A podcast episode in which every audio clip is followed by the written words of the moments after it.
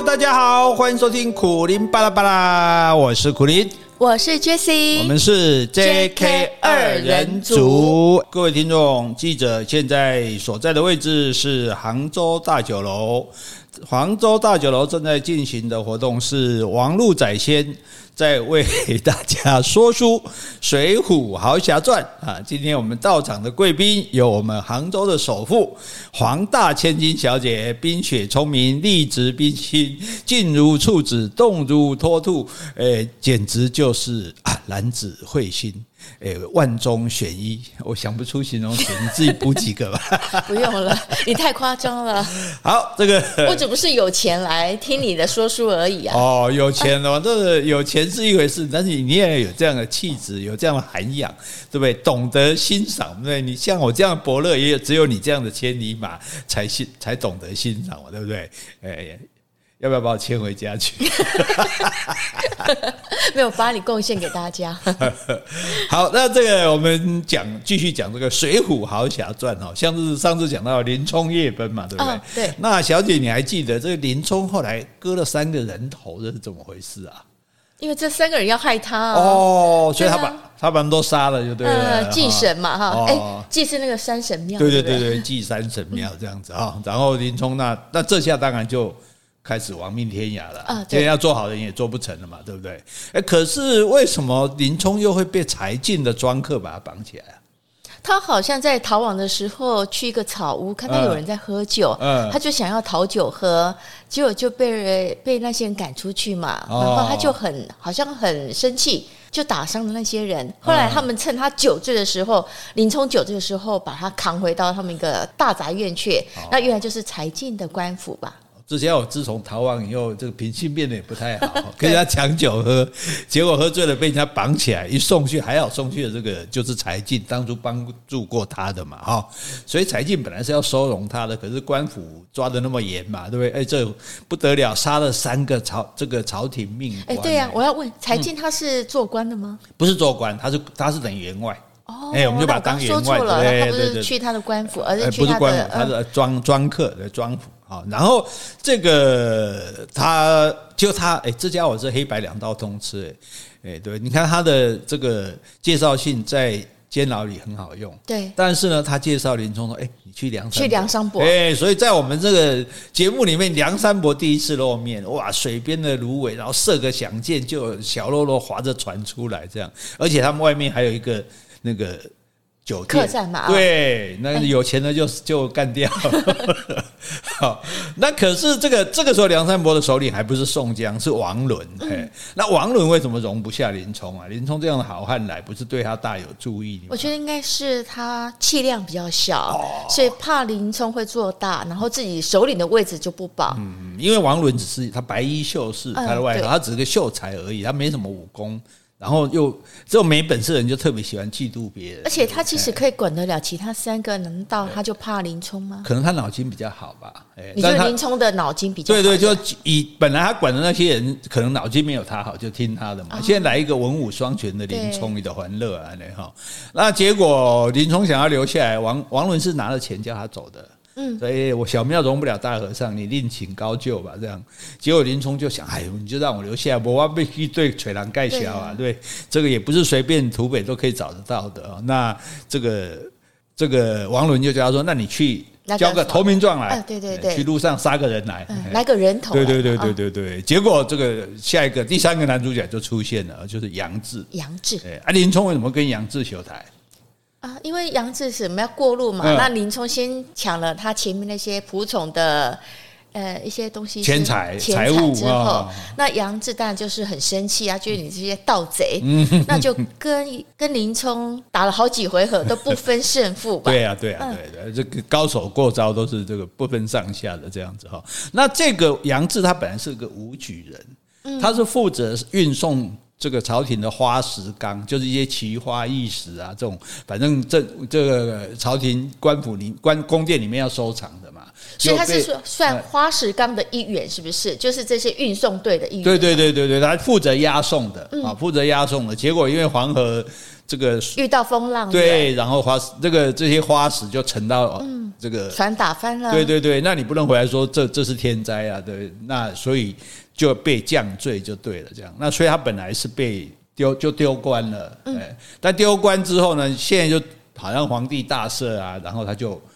这个就没有，对对对，没有复职，就是说不处罚了。本来是要坐牢，本来是在做做这个坐牢的，然后现在不复职，所以他带着这些钱是想要去京里面打点，去送点，因为那个时代很腐败，就是你要到处送钱。说那那我打点完之后就可以复职吗？那看对方接不接受啊。所以他去找高俅啊，所以是由高俅来决定可不可以让你复职。对对对，就高俅就把他骂一顿，赶出去啊。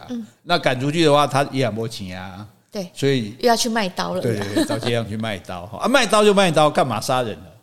因为 遇到那个无赖啊，牛小二。我觉得这个牛小也真可爱。没有，他就是个无赖，他他认为你不敢，他是认为说，哎，这个因为。那个杨志说他刀子是不是削了一个铜币嘛？他说这个削削削法削法呃削法如泥，削铁如泥，不是削铁如泥，吹法可断。嗯，然后杀人不沾血，快到那个血都沾不上去。哎，所以杨志说：“那你来砍我啊，你来砍我。”没有，所以呢，牛小二就说。那你来砍我啊？对啊，牛小二对，就就说你要无赖，你砍我啊！你要砍我，如果不流血，我就给你买这个刀；如果流了血，那你吹牛，你这刀就要送给我。你流了血不就死了？对对，没流血也得死啊！砍砍不一定会死啊，不要砍那么重啊。重点就是他认认定杨志不敢砍他嘛，那杨志当然也没有砍他，他就去抢，抢的话杨志就是所以宝刀就是太厉害，一刀就把他杀了这样子。好，所以所以这下子，可是这个因为牛小二他本来就是个无赖哦，危害这个乡里，大家本来就很讨厌他，所以杨志杀了他，哎，老百姓还鼓掌叫好，对不对？还在还在杀得好啊，对，还在监狱里送饭给他，然后连监狱的那些犯人都说啊，老大你干得好，这个这个这个很讨厌，把他干掉是好事，这样哦。那当然你杀人偿命嘛，但那至少还是要判刑的这样。那这个。呃，他在开封府嘛，这个判官呢就想说，毕竟他为地方除了一害嘛，对不对？好，那而且还有一点重点，就是牛二家没有苦主啊，所以没有人替他伸冤。对，如果他家里有个老婆啊，有个老妈妈，说哎呀，我儿子，我带我老公死的好冤枉啊，什么什么，那你官府就比较难交代啊。既然都没有苦主，那大家又讨厌这个人，没意见，那就可以判轻一点。所以就说他是误伤人命。哎，就过失杀人，然后跟这就罪比较轻的，这样，然后打二十级仗，跟那个跟那个林冲被打的数目是一样多的，然后脸上刺字。哎，所以当初我不是跟你讲嘛，不用担心脸上有刺青啊，因为到了梁山伯，大家都有刺青。哎，都刺自己的名字吗？我再问一次，我已经忘了。我不晓得上面刺什么，就是反正就是刺了，人家一看就知道你是犯罪的啦，就是古，就是那时候的一个刑法这样子哈。然后把它发配到北京的大名府去。哦，那最重要是那把宝刀，怎么办？那宝刀本来是他的呢。哎，对呀，对，可是因为这是犯罪工具。所以官府没收，而且这把刀应该很好用。对呀、啊，这官府没收，我看又收了起来。这官搞不好又又拿去送给什么什么高官了，这样子哈。那哎，老百姓还赶来帮他送行哦，对，还送他一些盘缠。所以你看，因为他为民除害嘛，对不对？其实我们都喜欢这种司法正义。你看，我们看。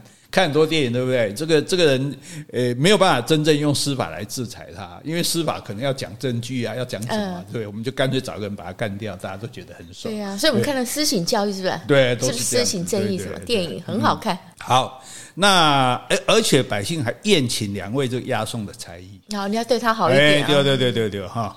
然后路上杨志也不时的请他们一起吃喝了，就杨志生卡卡不下北吧，刚才得掉了哈。然后呢，到了后来就到了北京城，那两个差役就把杨志押解到大名府，是，然后呈上他们的公文啊。那大名府的留守就是这个管大名府的人，他名字我们就不要讲，反正大家就叫他梁中书就。中书是一个名称吗？一个官名，官名对官名梁梁中书，而梁中书不得了，他是当朝太师蔡京的女婿。蔡京这个历史上有这个人，是个有名的奸臣。哦。对，好，然后呢？但是杨志哦，所以这杨志青面兽，这所以在江湖上混也是要有点名气。他知道他的大名呢，哦，是，所以他就没有让杨志去坐牢啊，去什么像林冲那样去看守草料场，他直接把他留在身边啊，可以这样啊，啊，可以啊，那这这是你的人呢，啊，就就你把囚犯叫来做事也可以啊，监狱里面也会有叫一些囚犯来帮忙做事情啊，对。那杨志他做。为人是很谨慎，做事很勤快。杨宗就说：“嗯，这样的人把提拔做副将好了。”哦，可是大家可能会不服啊，嗯，对不对？哦，啊，你这个犯人来，你叫你做空降，对啊，空降部队怎么行？他就说：“好，贴个告示，大小将士来教场比武。”比武就没话讲嘛，对不对？你你你这个这个是最好的方式嘛，就像比民调一样嘛，对不对？最公平嘛。好，那将士们就全部到教场来了啊。然后梁中书那时候有个副将叫周瑾。嗯，他就叫他出来说：“哎，你跟杨志比一下，这样是。”那周瑾看到杨志说：“ 哼，你这个贼配军，你也敢来跟我交手？哦，发配充军叫配军嘛，贼配军呢？哎，人家可是青面兽哎，那你这个周瑾有名号吗？没有啊。对呀，你还看不起人。但是他是正，他毕竟是正规军。正规军。对啊，你来，你你毕竟是个犯人啊，对。所以杨志听得很火，就要打，跟他打。那旁边就有军官说：“哈，哎，刀枪无眼啊。”哦，那我们到底是自家兄弟嘛，对不对？我们把枪头哈用毡布包起来，上面浇一些石灰。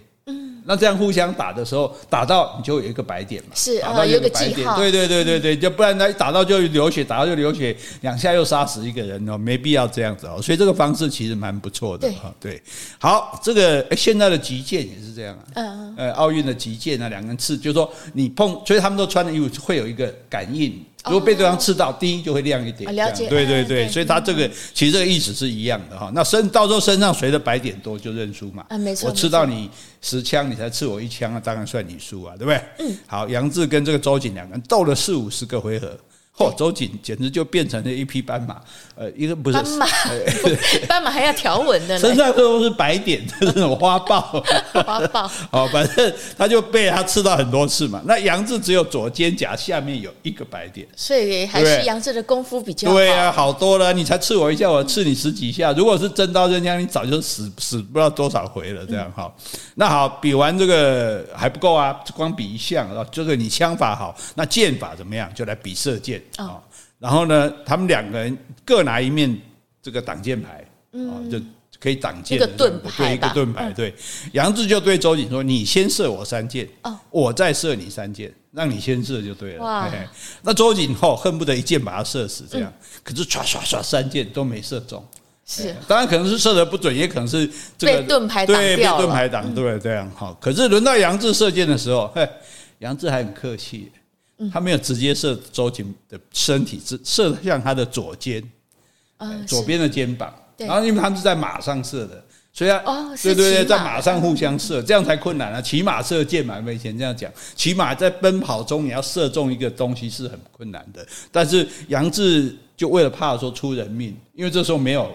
包东西没有包石灰的，啊对，所以他只是很很，所以刚刚前面不讲杨志为人谨慎嘛，所以他只射到他左边的肩膀，让他从马上掉下来。哦，所以他也没有用盾牌挡住这一把，对对对对，挡不住。对你射得好，人家就挡不住这样。那这下就算赢了，对不对？啊，就算三战两胜，也已经两胜了嘛。第三阵总也不用打了，这样。哦，杨宗樾就很高兴，哇！好，副将换人，周瑾就周瑾就所有副将最后来起来，来起来换人替在我的位置这样子。可是呢，杨志走马上任，哎，老百姓很高兴的。这边的老百姓，老百姓也围着看呢，因为他在教场。知道杨志啊，教场是在户外，没有他们不知道，但是他们看得很高兴这样子。那杨宗樾就说：“哎，你们在高兴什么？我换个副将，我们比武，你高兴什么？”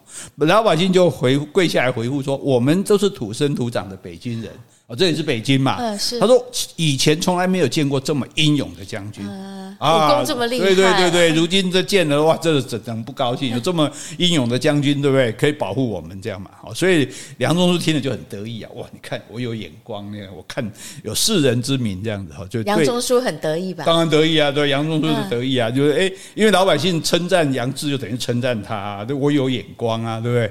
好，那这杨志这样算不错啊，比林冲好命啊。对不对？哎，他直接就来当副将了，对，可以一显身手这样。那可是呢，嘿，事情就在后面了。然后呢，刚刚讲到的北京的时候是二月嘛，好，现在到了五月，端午节到了。那梁中书我们讲过，他是这个蔡京对的女婿的女婿，对对对，蔡京跟这个啊，所以跟他的老婆啊，在蔡夫人，你说为什么不叫梁夫人？就像我们贾宝玉一样，说那个有没有贾母？王夫人，对对，王夫人一样，就照他本来的姓哈。在蔡夫人呢，他们就就家宴。哦，家里面啊，大家这个请客吃喝过节嘛，然后吃饭，端午节对，端午节吃饭喝酒啊，很开心这样子哦。那很开心的时候呢，蔡夫人就对梁中书说：“相公，就叫他老公嘛，相公今日得以担当国家重任，是谁的功劳啊？是你的功劳 吗？对对对，哎，没有没有没有，你这这个人家梁中书回答的多聪明，他说梁中书说我自幼读书，我知书达理，嗯，我自然知道这一切都是岳父的功劳。”是岳父提拔，有啦，岳父提拔过来啦。好啊，那也是我娶了你啊，你你也算功劳。没有错，没有错。但是那个老婆这样问，当然不是叫我感谢他嘛，我就一定要讲是岳父的功劳哈。那哎，这个话的话都是用来套话的哈。蔡夫人就说：“哎，相公既然感激我父亲的恩德，为什么连他的生日都忘了？” 对对，真的忘了哦。这话很可怕，就叫家里老婆问说：“哎，你觉得我对你怎么样？不错啊，真的吗？你我觉得你觉得我对你不错，那你怎么连我生日都忘了啊？完蛋了！好，还好我们的梁中书说，我怎么会忘记？岳父的生日是六月十五号，我已经派人花十万贯呢。”哎，这很多钱呢！哎，一把宝刀三千贯，对呀，十万贯，悬赏鲁达也三千贯，花到十万贯去买礼物哦，各种什么珍宝啊、金银珠宝啊，各种。好，礼物买好了，我再找一个人护送，送到京师啊，送到京城去，因为东京城是东京嘛，开封嘛，啊，这里是北京嘛，那时候北京不是京城。好，他说夫人你就不用挂心了啊，我已经准备好了。对，那这个东西呢，叫做生辰纲。这个东西，对对对，这一些这一堆礼物，之前那堆礼物叫花石纲，就是各种奇花异石。那这堆礼物就是一堆生日礼物就对了啦。嗯，可能装箱啊，装柜，装在盒子里这样装一箱。然后，可是这个既然是金银珠宝，那以前又没有什么快递啊，什么东西的？黑猫啊，没有这些东西。那你要对，你要自己去送，亲。保镖是商人，请保镖。哎，我是官府哎，我还请保镖。就自己家里有保镖，对，多丢脸啊！我不是有武功很好的杨志吗？来，杨志，你去护送，你去送。好哦。哦，这下杨志哈心理压力很大。是啊，因为杨志有 PTSD。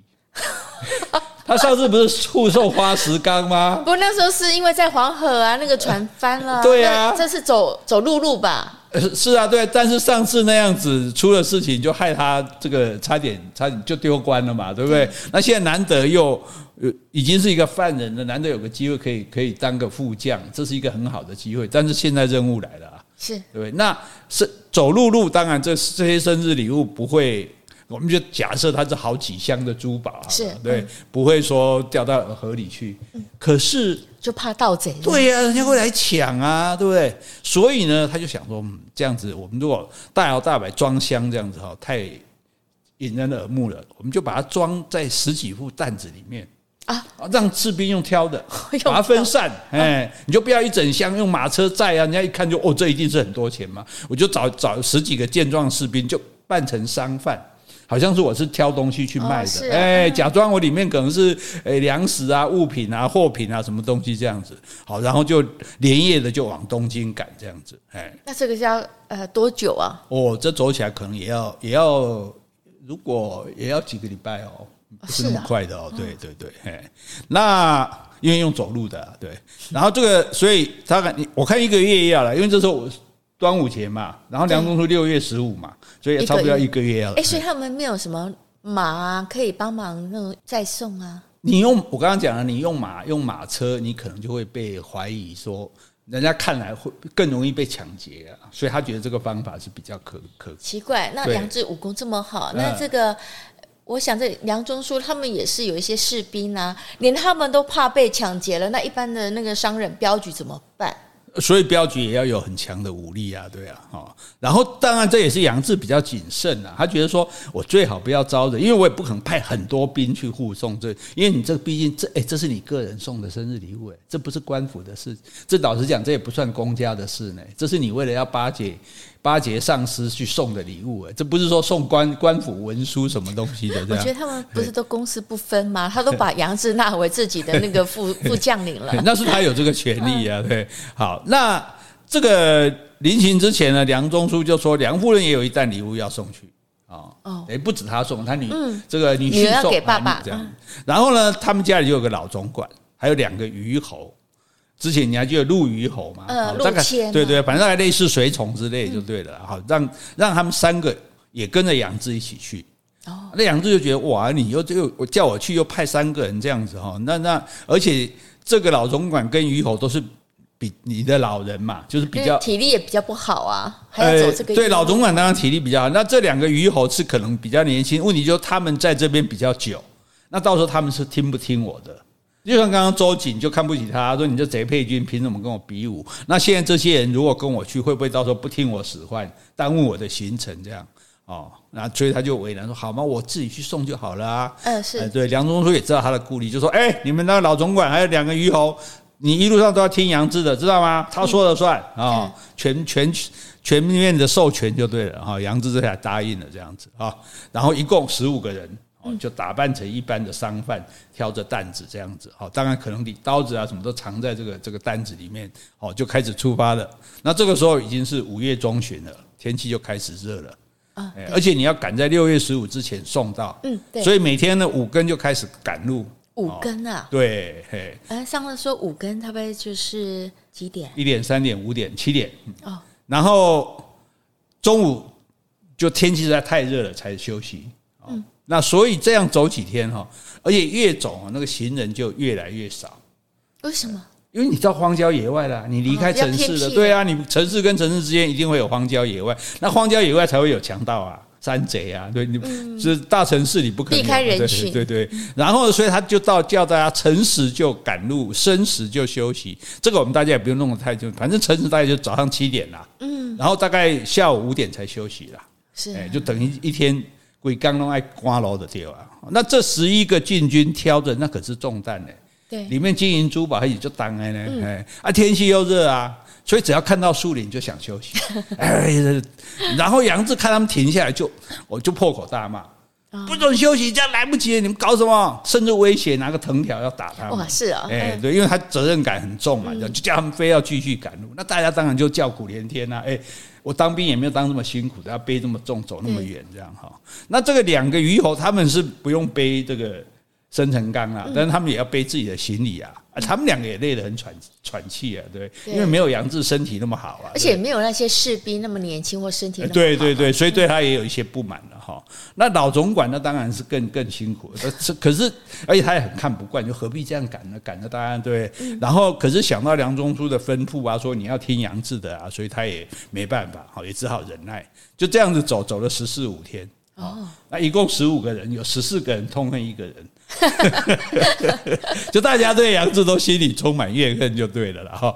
那一直走到六月初四那天，哇，走到一个很僻静的山路，那还没到中午就已经很热了，哦空天天空中连一片云都没有。那十一个禁军啊，就中午休息嘛，太热了，就在这个松树林里面就睡觉了。他们就躺下来就睡了。啊，杨志再骂再打，他们都不起来了。你你走你怕你，我反正我走不动啊！你看，哦，蛮普就耍赖皮就对了啊，也不啊，实在也是太累了啦哈。然后那个鱼两个虞侯跟老总管也是累得喘气啊，因为那还爬坡啊，对啊，然后也坐在松树下休息。那老总管看杨志又在那边打骂士兵，就说提辖，所以杨志也叫做提辖。你记得鲁达以前也是提辖嘛？对对，提辖哈，这是杨提辖。对对对，不是他们的错，天气太热了，根本没法赶路，你就饶了他们吧。杨志就回说：“总管，你有所不知啊，这里叫做黄泥冈啊，经常有山贼出没。哦，所以杨志比较清楚啊。结果这两个鱼友说：‘哎，你不要拿那话吓唬人啊！什么什么听多了对对，好，反正我不想走了嘛。哈，那那杨老总管就说：‘你过了中午再走，中午很热嘛，对不对？’杨志又不听哦，又催大家上路哦。老总老总管就看不下去，说。”杨提辖住手！你不过是一个配军，你这么嚣张，太不像话了。哦，还是对对对，老总管生气了，终于忍不住了，这样子好像说忍不住了又提他的身份，说你就是个配军而已嘛。对，好，杨志说总管，如今天下太平了，但是路途艰难了。他说如今天下不太平啊，不太平。对，总管如今天下不太平，路途艰难，没错啊。所以艺术讲天这个政府不好嘛，人民生活苦嘛，天下不太平，所以路上不好走。哎，老总统翻脸了，你大胆！天下怎么不太平了？哎，你这是诽谤皇帝耶！对，擅议国政，这不得了。那杨志就当然这老总统也是找借口了，反正我就找你毛病嘛。说你怎么说天下不太平，对不对？难道皇上不好吗？难道我们这大这个蔡京不好吗？对，那杨志正要回嘴哦，哎，发现对面松树林里面有几个人在探头探脑啊，是哦。杨志说：“哦，你看被我说中了吧？果然有歹徒。”嗯，然后就追上去了。就追上去之后，看到松树里面并排着七辆手拉车。手拉车是？对，就是用手拉的，像离亚卡那个，用手拉的车子这样。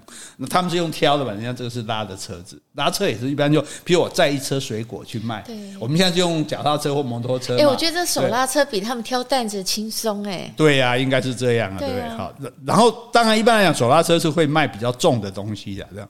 好，那然后呢，车边有六个人。嗯，然后到时候打赤膊在那边乘凉，哎，那一个就是刚刚在那边探头探脑的嘛，他就追那一个，那那个回来之后，那等于说这七个人就拉着七辆车嘛，哎，然后七个人看到杨志就啊大叫一声都跳起来，为什么？以为是强盗啊，因为杨志也没穿官服啊，对，杨志说：“哎，你们是什么人？”那七个人说：“我们是到东京去贩枣子，哦，去卖枣，卖枣子的哈，刚刚经过这里啊，觉得天太热，就到树林里休息一下。”那刚刚听到有人说话，担心是要打劫客商的贼人，才叫我们这位兄弟过去看。是，没想到你就追了过来，吓死我们了。这样哦，那既然就不是，哎，就拿枣子请他吃。这样哦，那杨志也没有吃了，就带着刀子回去了。这样是，回去之后，老总管说：“哎，什么人啊？什么人啊？”那个杨志说：“啊，就卖枣子的。”啊，那个老主管说：“哈，刚刚我们提起来还说他们是歹徒呢，啊，趁机亏他一下就对了。这样，那士兵就哈哈哈笑。那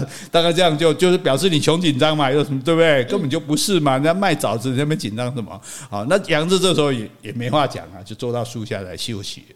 那不过都过没多久呢，有一个大汉挑着担子上山岗，就在唱歌。次日炎炎似火烧，野田河道半枯焦。农夫心内如汤煮，公子王孙把扇摇。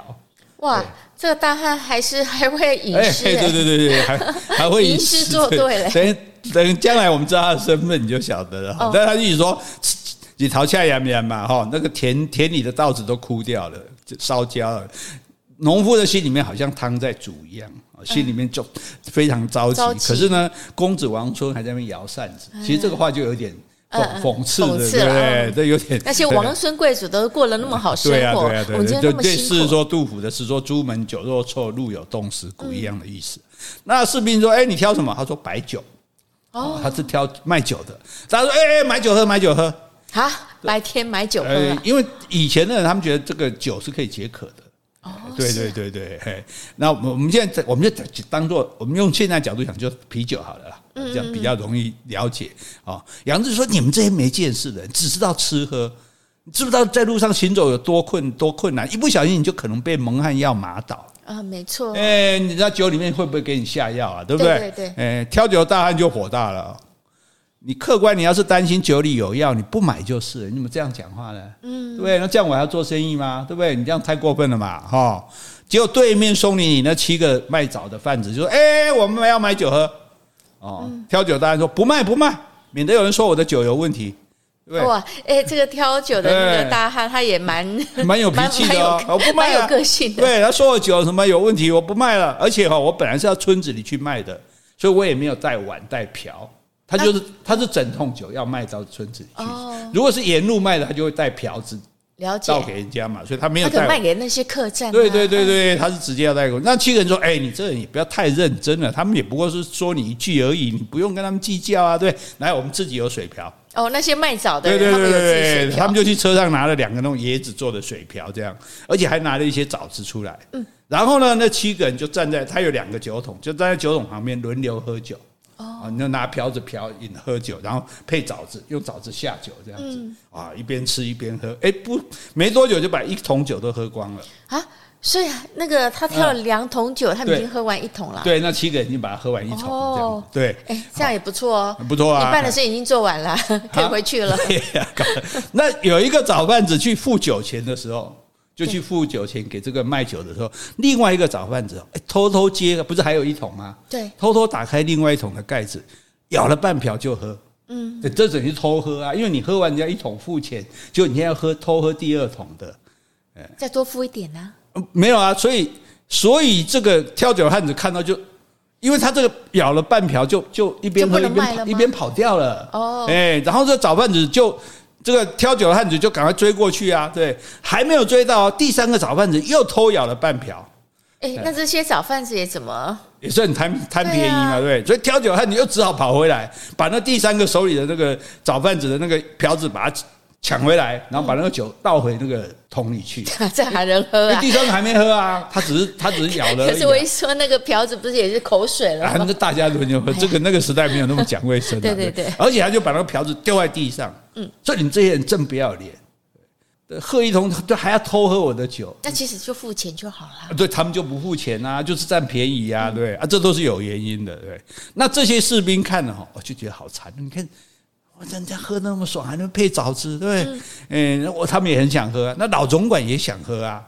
就问杨志：“那我们可不可以买酒？”啊，那杨志想说：“那七个人喝了两个桶里，两个桶的酒都喝了，啊，对对，对不对？第一个桶喝光，第二个桶的也也各舀了半瓢去喝，那应该没事嘛？对，就说好，那就跟他买吧。嘿，挑酒大汉不卖。”我不卖，我这酒里面有蒙汗药，呃、是 耍脾气就对了，还在，还在生气。对对对，当然生气啊！对，你你你们说我酒有问题，对我我我现在卖给另外，我卖了一桶给那些人，对不对？然后这边被咬了两瓢，剩下我不卖你了啊！士兵们在那陪笑，哎，大哥你不要这么说嘛，对不对？啊，挑酒当然很好，很有脾气哦，就是不卖，不要再啰嗦了。嗯，就这个早贩子里面就有人讲，卖小贩像那个卖枣子的贩子就说，哎呀，你看你这个人。就算人家刚讲错话，你也不用这么认真嘛，对不对？做生意嘛，对不对？和气生财，你就卖一些给他们嘛。这些早饭还没走啊，还有脸讲这些话？他们还在休息啊。他们有人偷人家的酒啊，反正被要回去了，对，那就占点小便宜啦。我喝了你一桶酒，就好像好像那个我要上买买菜嘛，对，要点葱蒜的意思。那挑酒当然说，谁叫他们怀疑我这样啊？那这个有一个早饭，你就把那个挑酒汉子把他推开，哎，你不要这样，不要这样，就当和事佬，就把酒桶提。到这士兵的面前，嗯，哎，那有一个士兵就揭开桶盖，然后就跟他借瓢子嘛。刚刚不是瓢子一个丢地上嘛？对，还有一个他们就可能拿回去，就舀出两瓢来，分别给老总管跟杨志。嗯，当然先给长官啊，对不对？啊，老总管就喝了，那杨志端着酒呢，还是不肯喝，因为他还是有提防吗，不拉不下这个脸，因为你自己刚刚讲，刚刚说人家有蒙混对呀，对啊，对啊，哈，然后两个虞侯跟士兵就把剩下的酒全部都喝光了。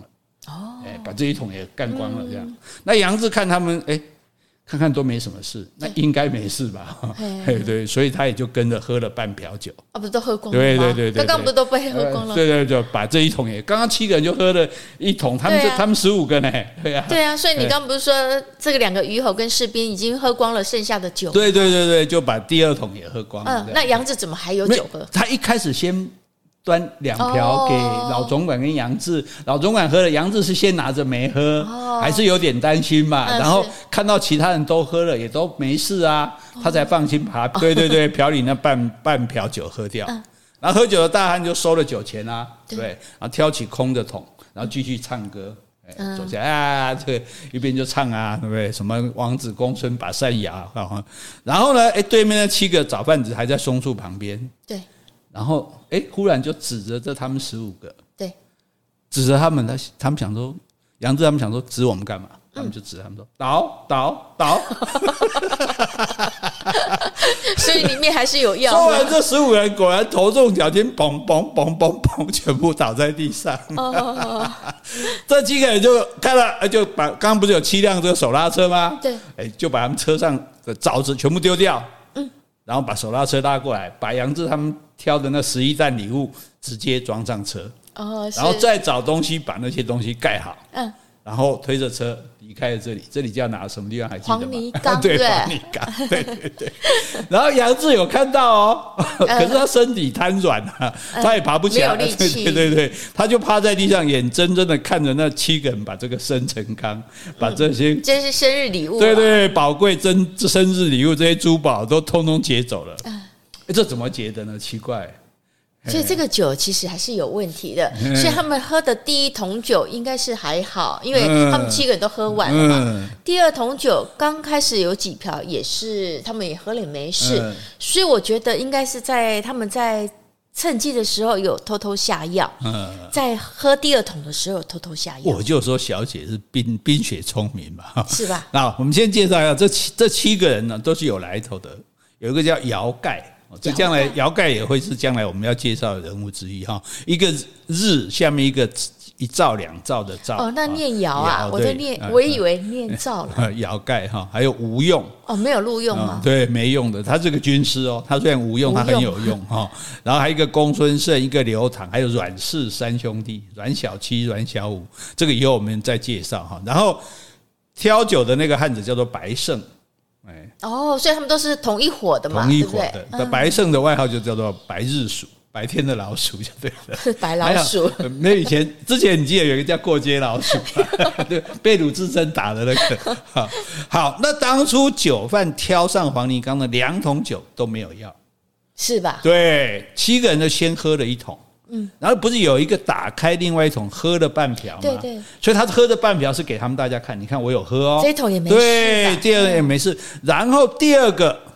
不是也又去舀一瓢吗？这个时候他才取出蒙汗药撒在这个酒瓢里，他假装也去偷酒喝，然后他不是去咬吗？咬的时候他把蒙汗药浇里浇里就来这样，这个时候才下的药。他假装要咬酒喝，其实是去下药。是对，然后他又咬出来一些酒，假装要喝嘛。对，那这挑酒汉子过来的时候，把酒抢走了。抢走他就没喝，因为他把它倒回去，对不对？对，哎，所以他其实是没，他其实是没有喝的，他其实就是用瓢子去下药的人。对对对，那可是，在杨志他们这些人看起来，你第一桶酒喝完没事，第二桶酒也有一个人喝了啊，对不对？啊，另外一个呢也要喝，被抢回去，那应该没问题啊，对，所以很合理嘛，哈。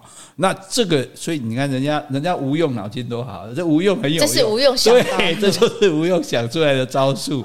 哎，我也知道你在干嘛，可问题是我要想想办法让你，因为你一定怀疑我的酒有问题嘛，所以我一定要让你相信没问题。对，我不但喝掉一桶，我还另外一桶我也我也喝了，对，然后可是。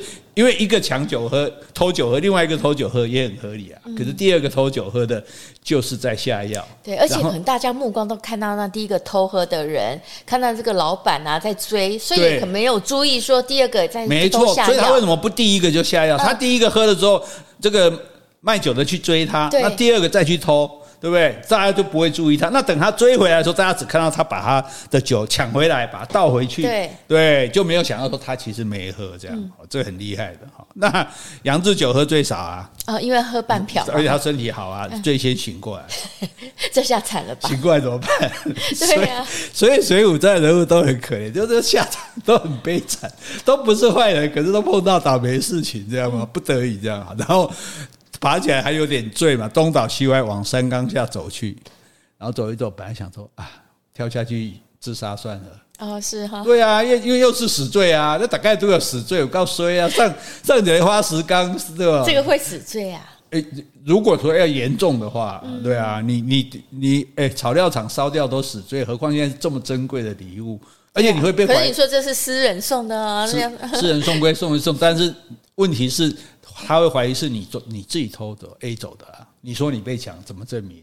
对啊，我就是对，反正他就觉得啊，后来又觉得说，哎，不值得，我这样就死了嘛，哦，就漫无目的的往南边走去，这样子走走走走了几十里路，哎，来到一个酒店啊，哎，所以他就不管那些士兵了，跟那个老总管于侯了。反正现在反正已经犯了这个罪，你你把他们救起来也没用啊。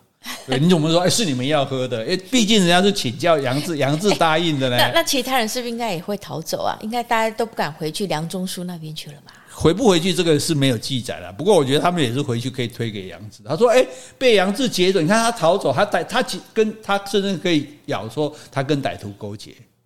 以这个老总管，我觉得如果我是老总管，我回去一定说他跟歹徒勾结，骗我们喝了酒，我们都昏倒，然后他们劫走了。你看杨志现在也不在了。”所以杨志盘起脚就当了呢，嗯，不是你疏忽职职守，是根本你是跟歹徒勾结，因为他是负责人，对呀，对对，而且你又是在犯人出身，你个贼配军，好，所以呢，到了这个哎酒店里面就吃吃肉喝酒，哎吃饱就走呢，嗯，不给钱呢，为什么？没钱啊！你看他现在跟林冲一样，对啊，反正现在已经都都 天不怕地不怕。对对对，哎，店家他不放他走，就上前拦他，被他一拳打在地上，这样。哦，店家说：“哦，你怎么这么凶啊？你不给钱还打人？你谁啊？”他说：“我杨志。”哇，店家马上把棍棒一丢，对着他就拜。为为什么？听过他的大名，所以你看，在外面混还是要有个名头。对，哦，这个店主就叫曹正。哦，他是屠户出身的，杀猪出身的，是，所以他外号叫超刀鬼，拿刀子的鬼？反正哈，你也不管搞，那些名都不盖喝了哈。那这个操刀鬼就听杨志说，哎，杨志就说啊，我们就被人家骗了啊，这个啊喝了酒被迷昏了，然后我们的这个生辰纲就被人家抢走了啊。哦，那我现在走投无路了，哎，他就说，哎，附近哈二龙山有一个宝珠寺，有个庙。哦，哎，那但是他不是劝他去出家哦，因为宝珠寺的头领叫做邓龙，外号叫做金眼虎，金金眼睛的老虎，哎，哎，他不是一个和尚啊，他本来是寺里的住持，嗯，后来还俗，哦，哎，那还俗还可以住在那个还俗做占了那个寺，后来他还俗之后，庙里的和尚也跟着还了俗，这么有志一同吗？对，然后就占了这个庙。打家劫舍 当土匪，所以为什么为什么一个宝珠寺明明是一个庙，为什么会在 会变土匪窝？土匪窝呢？因为这个住住持他带头还俗当土匪，大家也跟着干了。反正可能庙里香火不好啊，大家生活困难啊。反正这样也不是这个不是善类了哈。好，那第二天。杨志就直奔二龙山了。哦，他就要找这个，就要去投奔这个嘛，要去金眼虎，对对对，金眼虎要去投奔他做，找这个邓龙哈，要去当土匪就对了。哎，结果到二龙山，到树林里面遇到一个后打赤膊的胖和尚。那不就是我们的那个鲁达吗？哎，胖和尚不是很多吗？一定是鲁达吗？现在目前出现过的只有鲁达，我想应该是他。两个人呢，一言不合就打起来了。嗯，哦，然后这个和尚就拿起禅杖来要打他，那就没错啦。哦，然后杨志，所以你看我们主角要汇合啊，对不对？杨志看他这么无理，就拿起刀跟他打起来。哇，打了四五十回合。没分出胜负，可能又打了十五分钟。对对对，你看，所以你看，杨葱呃，不是林林冲不是杨葱，林冲、杨志、鲁达三个功夫都不相上下。对对，那三个人都有交手过，都不分胜负。这样，那和尚看到，哎，居然有我打不过的人，你想想，我杨志哦，然后呢？那他有没有听过啊？这个青面兽啊？哎，还没有特别听过，是，因为他都在。做和尚，我没有在江湖上混这样子。对，做和尚，我是说他有没有听过杨志这个人啊？因为杨志已经报名了啊。对啊，对啊，对啊。然后他说我是杨志，我是鲁达，对，我是鲁智深这样子哈。然后就等于互相介绍认识啊，名片拿出来啊，有空多联络，加个赖啊什么。然后那这个鲁智深怎么跑到这里来了？这这这是这个很好玩的事情。鲁智深那时候不是。林冲被押解路上，他救了林冲吗？对，对，然后送他到沧州嘛。嗯，结果回到东京了，被高俅追杀。哦，哎，高俅说：“哇，你你居然把对我要杀林冲，因为那两个差役回去一定报告嘛，说我们要杀他，路上被鲁智深阻止嘛，还一路压着我们，所以我们没办法杀，所以高俅要追杀他，所以他就逃走了。那逃走之后，他在一家酒店吃饭的时候，吃一吃就昏倒了。哦，这个也是被下药的黑店。这个女店主叫做孙二娘哦，也听过，人称母夜叉，因为《水浒传》里女生不多，两三个而已，所以孙孙孙二娘是其中一个。那男主角叫张青，他的外号叫菜园子，菜园子，菜园 子。好，然后呢，这最厉害在这里，这家店的特产叫什么？人肉包子。嗯，晚上把你剁了，做成包子。卖给第二天的客人吃，就以前像龙门客栈这样，类似这样。所以鲁智深被蒙倒了，是，然后准备这个，你就可以想到那个母夜叉孙二娘这边磨刀，哇，对呀，哇，这一堆肥肉好啊，对呀，明天可以做很多，做一百个包子。所以，哎，鲁智深会不会被干掉？应该。不会吧？他现在都还出现了、啊。那但是鲁智深怎么脱险的呢？是啊，怎么脱险的？对啊，怎么脱险的？小姐，嗯，您知道意思吧？不知道。哎，就是说没钱了。没钱。哎，你不是说我来这边会帮你带客人吗？是是是是，大家是来这边看我，听你说书的。是是是是是，难道你还要感谢我？你要不要给我一点钱？你还抽成？是啊，你这样有失大家闺秀的风范。本来就不是了。好好，那那我我们我们后面讲，后面说好不好？我们小姐这个，哎，那您今天您今天忘了带钱，您您您大人不计小人过，你哪会跟我计较这点钱？我不是忘了带钱，我要赊账。我的天呐！哎，为什么我们小姐听了几天说出变成一个无赖？没办法，耳濡目染啊，就是你很入戏很深就对了。啊、好，那我们就改天再说喽。嗯，好，好，嗯，好。如果你喜欢今天的节目，欢迎留言或是寄 email 给我们。无论是加油打气、发表感想、提出问题。或是想要听什么样的题材，我们都很欢迎哦！赶快留言，赶快抖内给我们啦！谢谢，拜拜。拜拜。